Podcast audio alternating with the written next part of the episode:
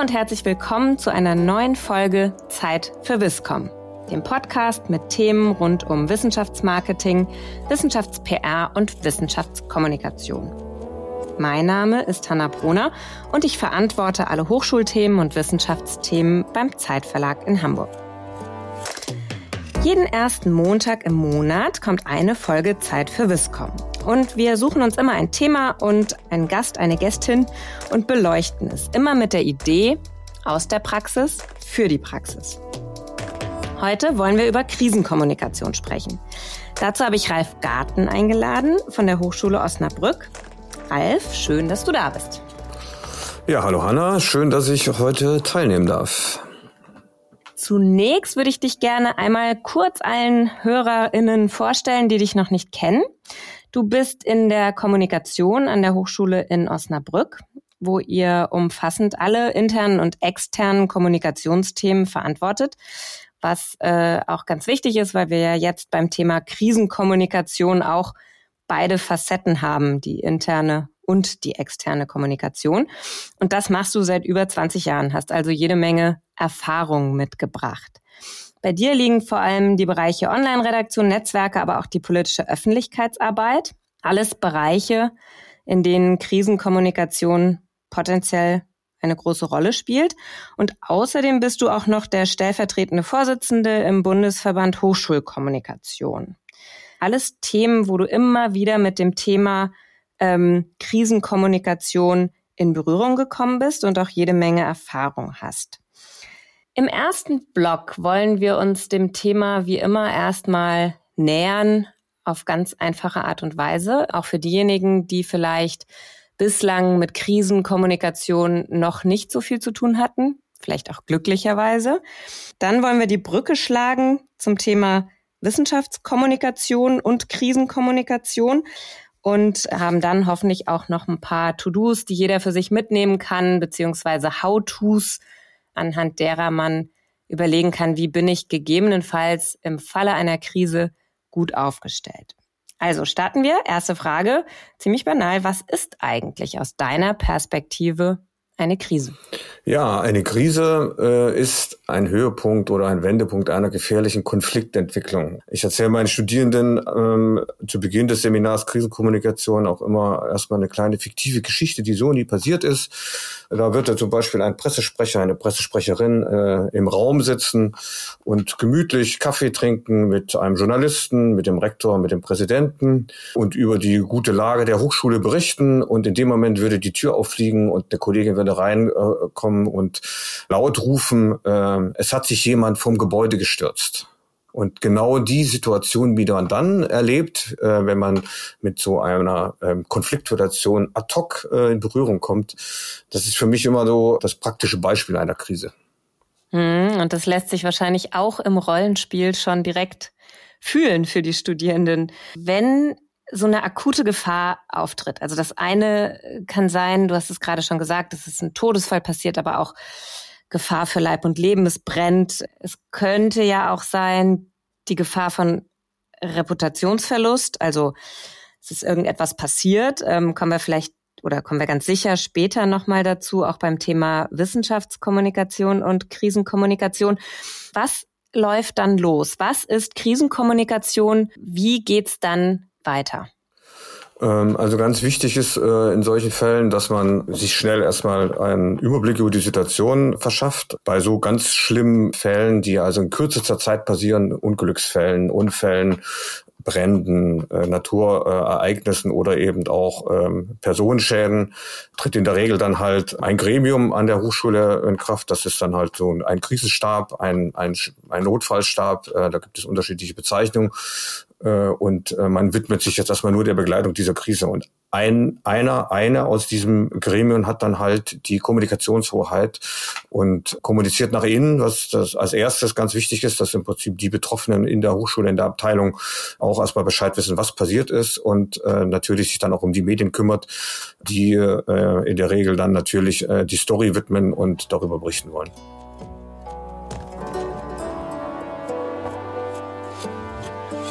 Jetzt lassen sich ja externe und interne Krisen unterscheiden ein Stück weit. Was würdest du sagen, unterscheidet es? Also was, was macht eine interne Krise aus? Was ist dann sehr schnell auch eine externe Krise für eine Hochschule, für eine Wissenschaftseinrichtung? Naja, ich würde jetzt noch ein bisschen weitergehen. Also ich würde jetzt nicht nur intern, extern unterscheiden, sondern es gibt halt Krisen interner und externer Art, die eben schnell kommen. Es gibt Krisen, die äh, so latent immer wieder schwelen, Beispiel Tierversuche, die äh, im Haus und außer Haus ständig Konfliktpotenzial äh, bergen.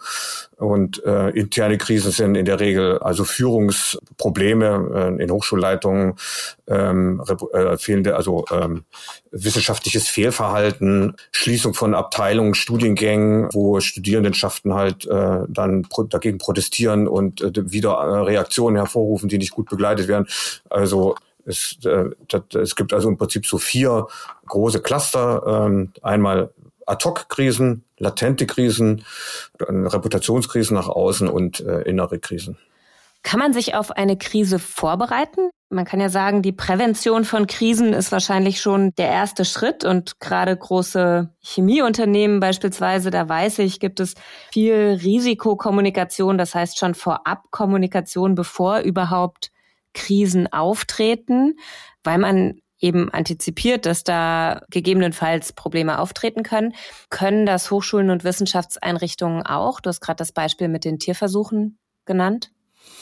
Also bis zu einem gewissen Punkt ja. Man muss allerdings immer wieder sagen, keine Krise gleicht der anderen. Es gibt keine Blaupause. Aber natürlich kann man aus Krisen anderer auch lernen und sich dann in der Stelle immer hinterfragen. Das ist eigentlich immer dieselbe Frage Gibt es dieses Szenario bei mir auch? Kann es das geben? Bin ich auf dieses Szenario vorbereitet? Was würde ich tun, wenn das bei mir auftritt? Beispiel, die lieben Kolleginnen und Kollegen der Uni Gießen waren ja die erste Hochschule, die jetzt vor einiger Zeit halt einen kompletten Lockdown in mit ihren Medien hatten. Das gesamte Internet, E-Mail-System, Intranet zusammengebrochen sind auf, aufgrund eines Hackerangriffes. Mhm. Und das wäre der Punkt gewesen, wo jede Hochschule sich mal hinterfragt, was passiert in dem Moment bei mir? Und da kann man sich darauf vorbereiten, dass man gewisse Dinge dann zur Verfügung hat, zum Beispiel Kommunikationsmedien, die eben nicht internetbasiert sind, dass man äh, Meldeketten aufbaut, dass vielleicht äh, irgendwelche internen Chats dann laufen, äh, dass man vielleicht auch einen Provider an der Hand hat, der im Notfall halt äh, sofort die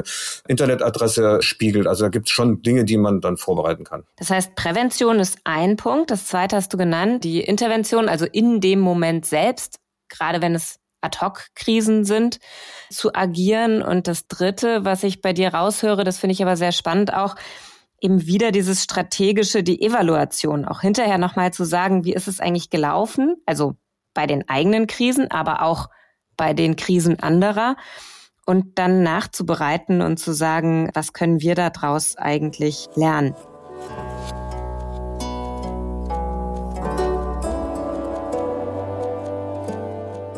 Was gilt jetzt im Fall der Kommunikation für die Kommunikatoren? Also ähm, was ist dabei wichtig?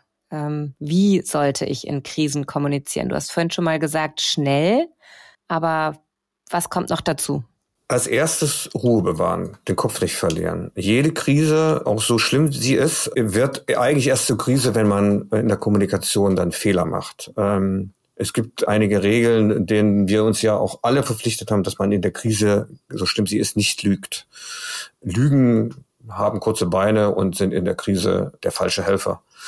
Man kann immer auch sagen in einer Krise, ich kann im Moment nichts weiter sagen, weil ich es auch nicht besser weiß. Das ist kein Armutszeugnis, sondern das ist eine Tatsache. Und man sollte immer erst wirklich äh, so kommunizieren, wenn man die Faktenlage überblickt hat.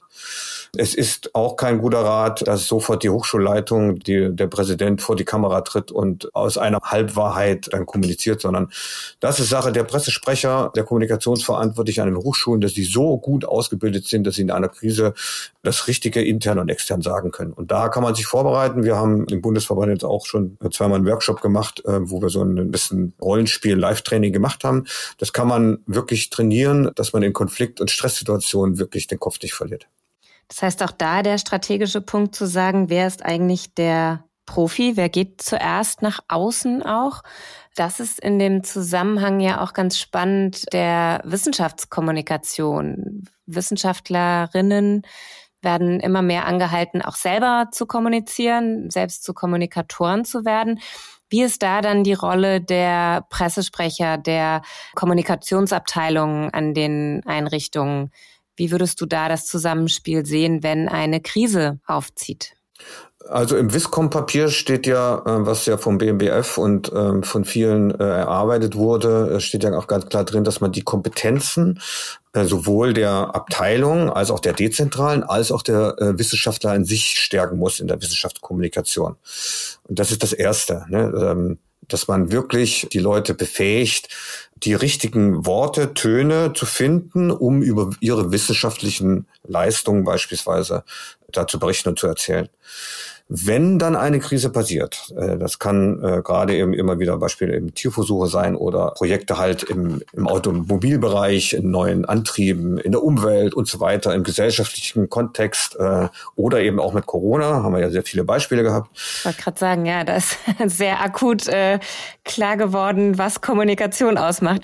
Genau, äh, und da ist es hilfreich, wenn eine Abteilung Hochschulkommunikation sich da wirklich auch als Partner versteht, den man in so einer Krise gern mit ins Boot holt und wo man wirklich auch Hilfe kriegt. Jetzt sind wir schon beim Bereich Wissenschaftskommunikation und Krisenkommunikation. Allgemeine Krisen, wie zum Beispiel ein Verbrechen auf dem Campus, unterscheiden sich ja von Krisen, die entstehen, weil beispielsweise strittige wissenschaftliche Inhalte kommuniziert werden. Welche Rolle spielt Krisenkommunikation im Bereich der Wissenschaftskommunikation? Eine große Rolle. Ähm, du hast ja gerade schon richtig gesagt, es gibt halt so die Thematik Verbrechen wie sexuelle Gewalt beispielsweise gegenüber äh, Studierenden, Lehrenden ähm, oder eben andere Verbrechen. Und es gibt halt das Thema gute Wissenschafts-PR, falsche Wissenschafts-PR, äh, falsche Wissenschaftskommunikation, ähm, äh, da gibt es die Leitlinien von guter Wissenschafts-PR und wenn die halt verletzt werden, in dem Moment gibt es in der Regel eine Krise, weil eine wissenschaftliche Thematik eben fehlerhaft kommuniziert wurde. Das heißt, beispielsweise ist ein Forschungsprojekt oder eine These eben nicht fundiert. Ja, und solche Sachen, solche Fälle hatten wir ja jetzt. Und da ist es richtig, dass die Kommunikationsverantwortlichen eigentlich immer an der Schnittstelle dann mit sitzen und dann auch sagen, schon im Vorfeld, das ist äh, keine gute Wissenschaftskommunikation, was wir hier machen. Das können wir so nicht. Das heißt auch an der Stelle eigentlich schon Prävention, also ja. sich vorher anschauen, was geht überhaupt raus, Krisen im Vorfeld vermeiden. Jetzt kommt der Faktor Mensch ins Spiel. Das funktioniert nicht immer. Das funktioniert nicht immer. Gerade im Wissenschaftsfreiheitsbereich gibt es natürlich da Konflikte. Und da stehen die Kommunikationsabteilungen einmal im Konflikt zur freien Wissenschaft des äh, jeweiligen Professors, äh, der Professorin, äh, beziehungsweise auch im Konflikt mit ihrer eigenen Hochschulleitung, die gewisse Dinge halt eben auch äh, kommuniziert haben wollen, die vielleicht an der einen oder anderen Stelle noch einen Tag hätten überlegt werden sollen. Das ist ein Konfliktfeld. Das ist auch für die betroffenen Kolleginnen und Kollegen sehr, sehr schwer, dann auch immer zu entscheiden, was tue ich jetzt, was ist richtig. Aber manchmal muss man dann auch wirklich ganz klar sagen, und diese Entscheidungshoheit, die müssen die Kommunikationsabteilung auch kriegen, wenn sie sagen, das machen wir jetzt mal nicht. Hm, das heißt, es ist auch ein strukturelles Thema. Es ist ein strukturelles Thema. Einige Hochschulen, ich glaube, das geht dann ganz stark in die richtige Richtung, die holen die Wissenschaftskommunikation auf strategische Ebene ja nach mhm. oben. Es gibt jetzt drei Hochschulen in Deutschland, die haben das gemacht, äh, drei Universitäten, wo Kommunikationsexperten auf, in der strategischen Ebene sind. Und die wissen dann auch, was gute Wissenschafts-PR mhm. ist. Äh, da werden solche Fehler nicht mehr ja. passieren. Genau, Dresden, Freiburg, ähm, Darmstadt, Darmstadt, genau ähm, äh, ist wirklich ein interessantes Phänomen, das auch zu beobachten, weil tatsächlich eben verschiedene Facetten zusammenkommen. Es ist die operative Arbeit und bei Krisenkommunikation läuft eben auch ein, ein operativer Prozess los, aber man kann eben im Vorfeld strategisch sehr viel schon machen. Das finde ich an der Stelle sehr spannend. Jetzt ähm, ist das eine zu sagen, eine, ein wissenschaftlicher Inhalt ist nicht fundiert oder ähm, ist nicht hinreichend fundiert.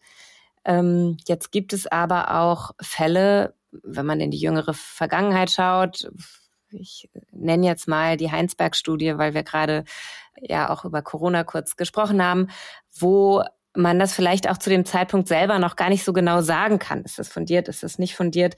Und trotzdem gibt es einen hohen gesellschaftlichen Druck, dass da jetzt was publiziert wird, gegebenenfalls auch noch externe Player wie eine externe PR-Agentur. Was macht man dann in einem solchen Moment, wenn man die Krise nicht im Vorfeld verhindern kann und sie dann auf eine Kommunikationsabteilung zurollt?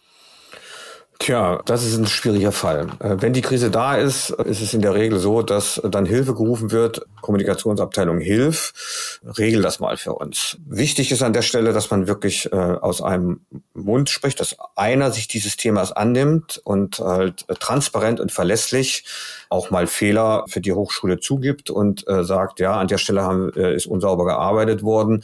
Wir werden beispielsweise Studienergebnisse nachreichen oder es werden noch andere Informationen kommen. Da kann man äh, viel äh, Brisanz aus, den, aus dem Thema rausnehmen. Das war beispielsweise so an verschiedenen Studien, die an unterschiedlichen Hochschulen eben jetzt in der Schnelle der Zeit irgendwie gemacht worden sind mit anderen.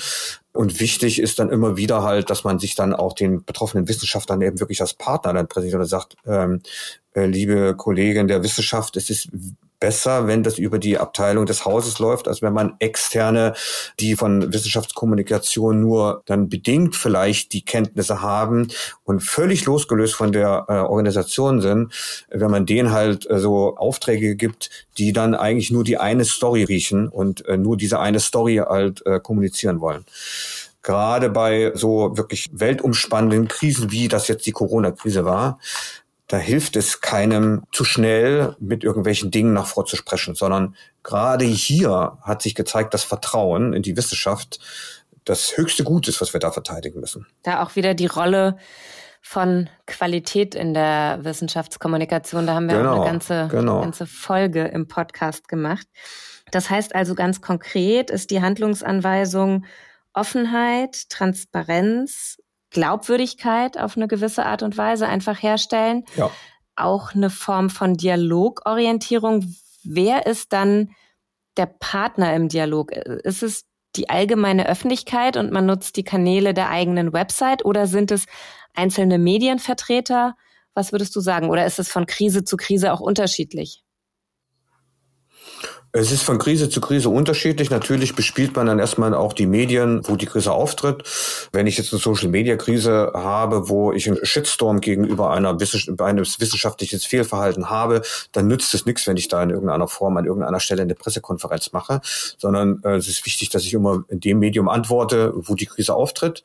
Wenn jetzt halt äh, ein wissenschaftliches Fehlverhalten, was dann eben auch durch die Medien geht, durch die Zeitungen, durch die äh, durch Fernsehen, Rundfunk und Social Media, dann macht es natürlich Sinn, halt mal ein, das Gespräch zu suchen und die Faktenlage dann auch aus Hochschulsicht vorzustellen und dass vielleicht auch der eine oder andere da zu Wort kommt und äh, man halt, also wie ich schon am Anfang sagte, halt die Brisanz des Falles so ein bisschen rausnimmt und sich auch als transparente Wissenschaftseinrichtung halt dann äh, zeigt und sagt, ja, an der Stelle haben wir vielleicht mal einen Fehler gemacht. Das ist wirklich kein schlimmer Vorfall, wenn man einmal einen Fehler zugibt. Da haben wir gerade daneben gelegt, das machen wir beim nächsten Mal besser. Ja, das heißt, die No-Gos sind tatsächlich so das Leugnen Verantwortung abzulehnen, irgendwie zu relativieren oder so, das, das wäre wirklich No-Go, sondern dann lieber zu sagen, wir haben auch einfach einen Fehler gemacht. Genau, ne? Wenn ich dir äh, ganz kurz da äh, noch ergänzen darf, das ist ja, also gerade jetzt in der Corona-Zeit wird das ja sehr oft äh, der Wissenschaft vorgehalten, ähm, dass man irgendwelche Dinge in den Raum stellt, die äh, so nicht so äh, noch nicht bewiesen sind, noch nicht wissenschaftlich fundiert sind, wo vielleicht noch Langzeitstudien folgen müssen und so weiter und so fort. Und genau das kann man wirklich gut kommunizieren, äh, indem man die Öffentlichkeit mitnimmt und äh, ganz klar sagt, wir forschen da, wir sind bis zu diesem Punkt gekommen, aber äh, wir brauchen eben auch noch an der einen oder anderen Stelle vielleicht noch Zeit, Tage, Wochen, auch mal Monate, um das noch zu untermauern, damit es sicher ist. Das heißt, ein Präventionsmerkmal ist vielleicht oder eine Methode zur Prävention ist auch einfach Prozesskommunikation, dass ich sage, wo stehen wir denn gerade? Genau. Was machen wir hier und zu welchem Zeitpunkt kommunizieren wir und wegkommen vom der reinen Ergebnispräsentation? Genau, das ist eine spannende, spannende Sache, die du gerade sagst, weil äh, das ist genau der Punkt, der ja auch im, äh, im Viscom-Papier drinsteht, ne? dass man eben den Prozess in, äh, mal so erzählt. Ne? Was ist das denn überhaupt, Wissenschaft? Wenn wir jetzt an vielen Stellen halt äh, Menschen haben, die der Wissenschaft nicht vertrauen, die sagen, das Virus gibt es nicht, dann müssen wir halt diesen Prozess der Impfstoffentwicklung dann vielleicht mal näher beleuchten. Wir müssen den Prozess von Medikamentenforschung näher beleuchten. Nicht dass das Ergebnis, wir haben jetzt die Pille und die hilft gegen jede, jede Corona-Mutation, sondern wir müssen die Leute an der Stelle mitnehmen. Das betrifft alle Prozesse. Es betrifft halt äh, die Forschung in, im Automobilsektor, was jeden angeht. Jeder will wissen, wie ich in zehn Jahren fahre. Und das, da müssen wir hin, dass wir halt Konflikte von vornherein ein bisschen äh, wegnehmen, indem wir dem Wissenschaftler befähigen, auch aus ihrem Prozess zu berichten und auch mal an einer Stelle zu sagen, ich habe jetzt ein halbes Jahr geforscht, habe ganz viele Versuchsreihen gemacht. Ich bin aber nicht weitergekommen.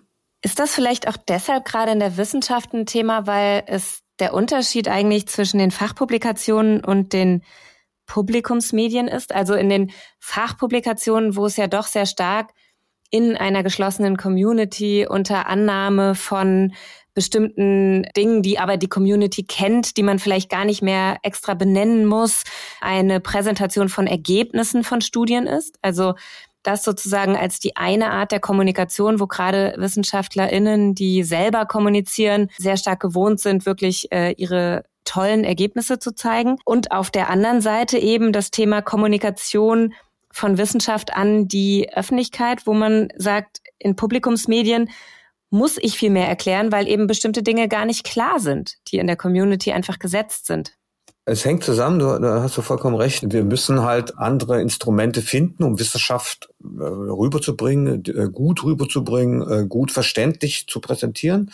Es hilft natürlich nicht, wenn die Wissenschaft im Elfenbeinturm ihre Ergebnisse und Prozesse austauscht und man so unter sich ist. Ne? Und wir beobachten jetzt in den letzten anderthalb Jahren seit Corona ist natürlich auch eine ja Verstärkung dieser beiden Gruppen, die dies verstehen, die da mitgenommen werden und die dies eben dann nicht verstehen. Und diese Kluft müssen wir schließen. Wir müssen ähm, Wissenschaft für jeder Frau, jeder Mann begreiflich machen und verständlich machen. Nicht immer jede Facette, die man tut, aber den Prozess, äh, was mhm. wir da mhm. machen.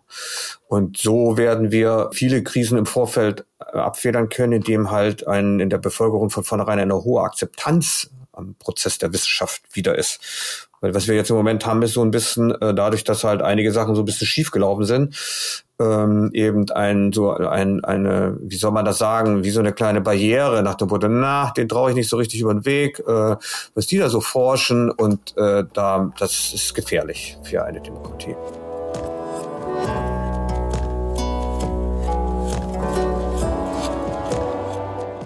Jetzt ähm, waren wir bei den Krisen, die zum Beispiel aus, aus internem Fehlverhalten, also wissenschaftlichem Fehlverhalten oder auch fehlerhafter Kommunikation von Inhalten resultieren. Jetzt gibt's ja auch noch den Fall, der in der Wissenschaftskommunikation von vielen Wissenschaftlerinnen auch benannt wird.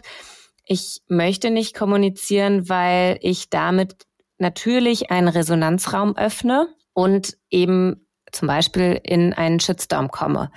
Das muss ja gar nicht auf der Grundlage von falschen Fakten sein, sondern es kann ja auch einfach aufgrund des Themas beispielsweise sein. Du hast auch die Tierversuche genannt, aber auch jetzt beim Thema Impfen. Ich weiß auch da in der Gesundheitskommunikation gibt es viele Themen, wo man sich durch Kommunikation eben in den Mittelpunkt stellt einer Öffentlichkeit.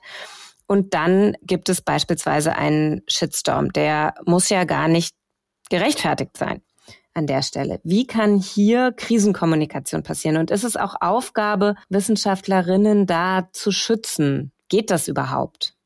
Äh, ja, äh, das ist Aufgabe und da sehen sich alle Kommunikationsabteilungen natürlich als Dienstleister für äh, die Wissenschaftler äh, und Wissenschaftlerinnen der jeweiligen Hochschule an, dass wenn halt ungerechtfertigt halt ein Shitstorm entsteht und heutzutage entsteht das schnell, meistens am Freitag, dass man die Betroffenen dann berät, Hilfestellung leistet, vielleicht den Kanal auch übernimmt und dann halt dann mit äh, Post, mit Richtigstellung, mit eben Krisenkommunikation auf dem jeweiligen Medium äh, versucht, den, den, denjenigen halt wirklich diese Krise aus der Hand mhm. zu nehmen und ihr zu helfen. Das heißt auch da die Rolle der Kommunikatorinnen als Experten in der Kommunikation, die sich anbieten als Sparringspartner. Genau, also wir haben ja in den Social Media Krisen immer eine Riesewelle, ne? Äh, die kommt relativ schnell. Es gibt einen Post und da gibt es eine Reaktion und dann gibt es 20.000 Dislikes in wenigen Minuten.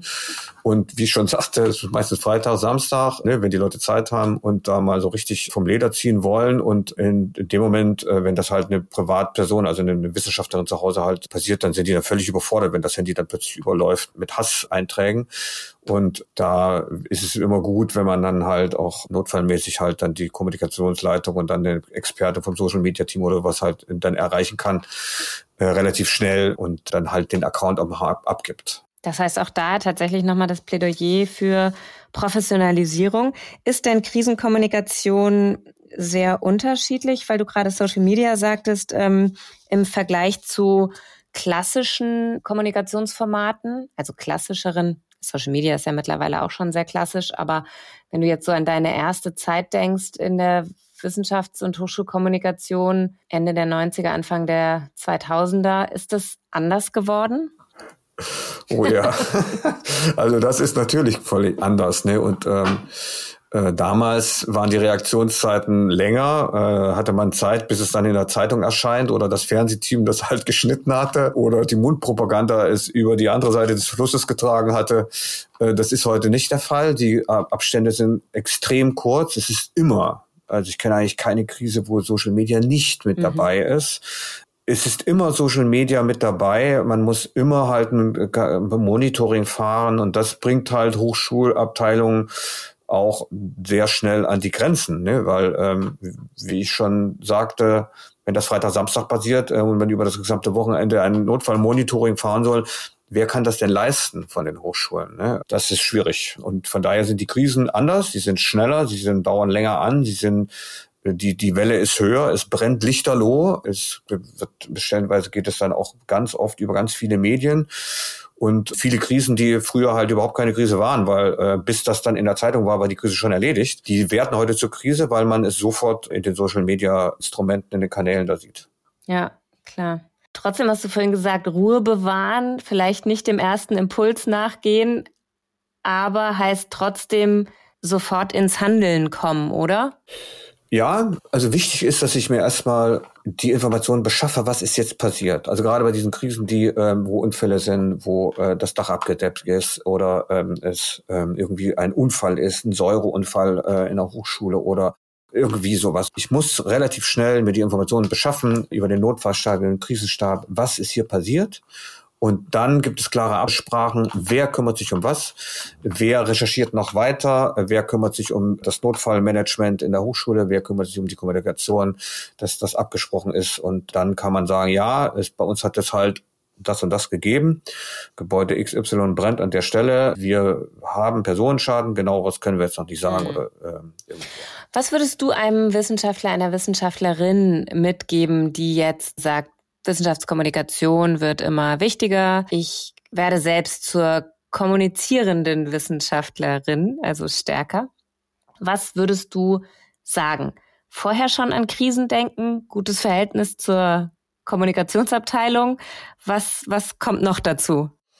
Äh, also ich würde nicht raten, erstmal schon an die Krise zu denken, sondern ich lade immer Wissenschaftlerinnen und Wissenschaftler ein, halt äh, über ihre Forschung zu berichten. Äh, die Freude an der Forschung äh, sollte auch in die Freude an Wissenschaftskommunikation überleiten.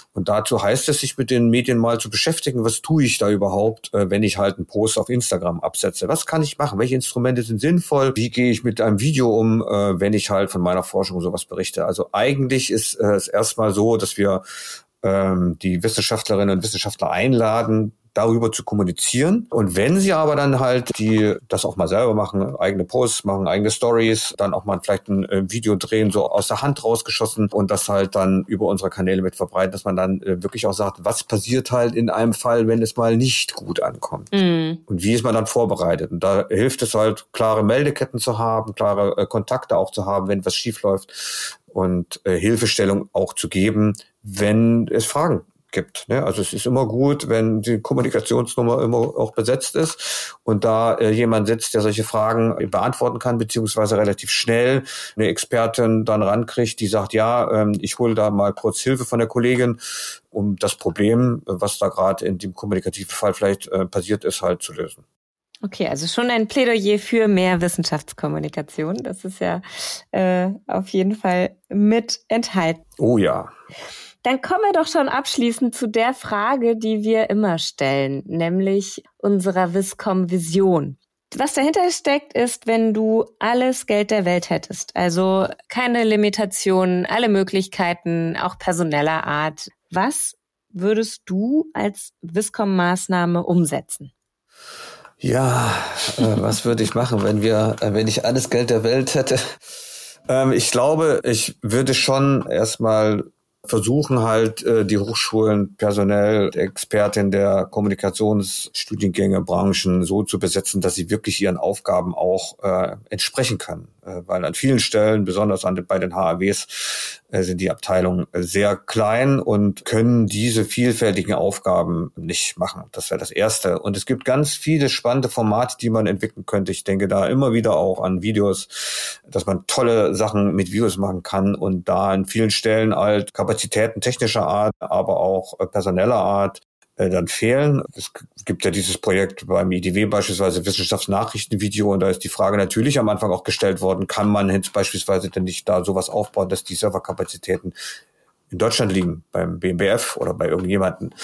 Aber das ist sofort verworfen worden, weil man das in einem wirklich auch vernünftigen Zeitraum überhaupt nicht bewerkstelligen konnte. Und dann geht man eben jetzt über YouTube, versucht halt die Videos einzubinden, was dann wieder ein Datenschutzproblem an vielen Stellen ist. Also so ich, würde ich mir wünschen halt, dass man wirklich halt äh, mehr äh, Ressourcen personeller und äh, technischer Art halt äh, zur Verfügung hat und dann können wir auch besser kommunizieren, als wenn es immer so ein bisschen Flickschusterei ist und einige dann mit engen Budgets haushalten müssen, weil das Geld woanders hingesteckt wird gerade dieses Thema strategische Platzierung von Wissenschaftskommunikation in Leitungsebene kann da natürlich ein Treiber sein, dann eben aber nicht nur an den Universitäten, sondern auch an den anderen Wissenschaftseinrichtungen. Ja, ja, klar. Es betrifft alle Hochschulen. Ne? Also wir haben ja auch große HAWs äh, von 15 äh, oder 20.000 oder 25.000 Studierenden und Tausende von Mitarbeitenden.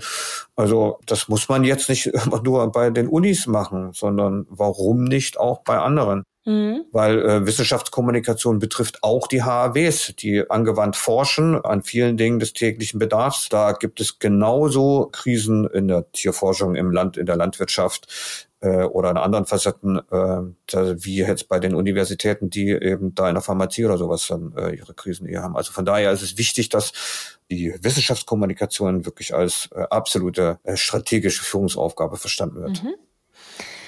Danke, Ralf, für den Austausch zu diesem wichtigen Thema. Wir konnten natürlich wie immer bei unserer halben Stunde nur vorsichtig einsteigen ins Thema. Wer Lust bekommen hat, sich mehr dazu auszutauschen, kann jederzeit auf uns oder auch auf dich zugehen. Man findet dich beim Bundesverband Hochschulkommunikation oder eben bei der Hochschule Osnabrück. Ich habe gelernt, oft hilft schon das Bewusstsein erstmal für die Krise. Auch da gilt, diejenigen idealerweise machen lassen, die wissen, was sie tun. Im Zweifelsfall sich die Experten dazu holen und das klare Plädoyer auch wieder für eine bessere Ausstattung da glaube ich, liegt einfach auch viel Musik äh, für die Zukunft drin, zu sagen, man, wenn man die richtigen Leute an die richtigen Stellen setzt, dann wird es inhaltlich sicher besser werden. Ich sage eben vielen Dank an dich. Ja, ich danke auch. Freue mich sehr, dass wir hier den Austausch hatten und für alle Hörer gilt auch hier wieder, meldet euch gerne unter viscom.zeit.de, wenn ihr Themen habt, wenn ihr Ideen habt, Anregungen, was ihr auch vielleicht mal als Folge hören wollt oder auch GesprächspartnerInnen. Ich freue mich auf das nächste Mal, wenn es dann wieder heißt Zeit für Viscom.